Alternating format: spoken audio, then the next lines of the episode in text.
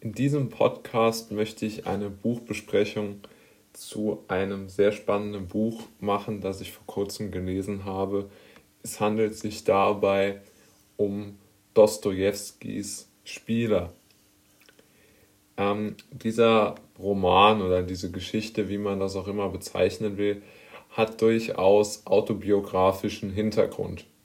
Dostoevsky, wenn man seine ähm, Geschichte verfolgt, ähm, äh, ja, erlag in seinem Leben auch der, der Spielsucht, in, im Übrigen auch in Deutschland, und hat dann dort sein ganzes Leben praktisch oder den, den, einen guten Teil seines Lebens sozusagen die, die Verbindlichkeiten, die er dann aus dieser Spielsucht hatte, vor sich hergetrieben.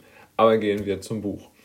Ähm, zuallererst einmal muss man wissen, dass der Spieler in eine sozusagen in eine Szenerie hineingeworfen wird. Er ist dort zusammen mit einem äh, mit, mit einer russischen Familie, deren Hauslehrer er ist. Und diese russische Familie, die, die ähm, von einem, der sozusagen wohl das Familienoberhaupt aus einem General äh, besteht, diese russische Familie, die ähm, steht in engem Austausch mit einem französischen Fürsten und einer äh, Französin, die den General gerne heiraten möchte und einer weiteren Frau, die sich als die Mutter dieser besagten Französin ausgibt. Dann, ähm, ja, dann, wie gesagt, es geht dann hin und her. Also zuallererst wird beschrieben, in welchem Luxus der General lebt und der Spieler denkt sich, er möchte auch in diesem Luxus leben. Es stellt sich sehr schnell heraus, dass der General, seine Familie, die Französin, der französische Fürst Sie alle haben Schulden. Es gibt nur einen, der reich ist, nämlich das ist ein Engländer. Der äh, nimmt aber nie am, am, ähm, am Geschehen im, im eigentlichen Sinne innerhalb der Familie teil.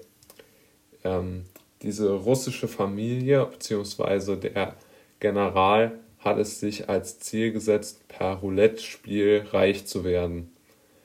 Denn er sagt sozusagen, das ist der einzige Weg, den er als realistisch sieht reich zu werden. Der französische Fürst sieht das auch so. Die Französin, die den Grafen heiraten möchte, sieht das auch so. Und der Spieler sieht das naturgemäß auch so. Dann gibt es in dem Roman, und aus meiner Sicht ist es die eigentliche Hauptfigur, auch eine Tante in Russland, das ist die Tante des Generals, die über ein sehr hohes Vermögen verfügt. Und dort warten alle auf die Nachricht, dass die Tante sozusagen äh, gestorben ist und äh, die Familie des Generals nun endlich die, äh, die lang ersehnte Erbschaft macht und insbesondere auch der General, dass er endlich reich ist und nicht mehr seine Schulden hat, nicht mehr Roulette spielen muss und vor allen Dingen die besagte Französin heiraten kann.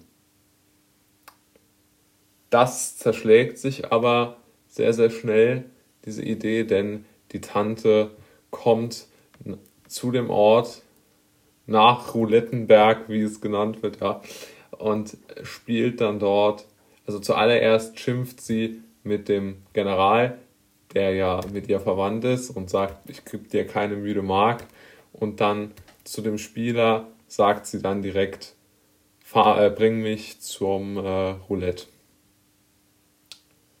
Und dann gibt es aus meiner Sicht die entscheidende Motivik des Buches. Nämlich der, die, äh, die Tante, die wohlhabende Tante aus Russland, die kommt sozusagen in die, in die Roulette-Halle und sieht eine Person, die sehr, sehr viel gewinnt.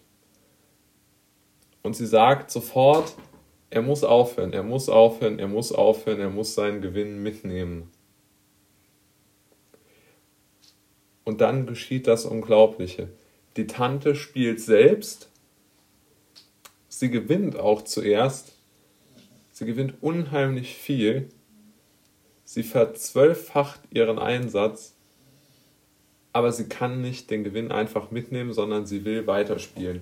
Sie geht sogar mit dem Gewinn aus dem Casino, sagt, ich muss mich kurz hinlegen, ja, und kommt dann wieder damit mit dem Gewinn zurück und verspielt ihn dann zum großen Teil, oder sie verspielt ihn sogar mehr, also sie verspielt mehr, als sie ursprünglich eingesetzt hat. Sie verspielt den kompletten Gewinn, ihr eingesetztes und noch mehr und fährt dann mit einer mit einer unglaublichen, mit einem unglaublichen Verlust zurück, denn der Spieler muss auch noch für diese Tante in die Wechselstube äh, Staatsanleihen, äh, Aktien, alles Mögliche umwechseln gehen, um dann das Spiel der Tante sozusagen zu ermöglichen.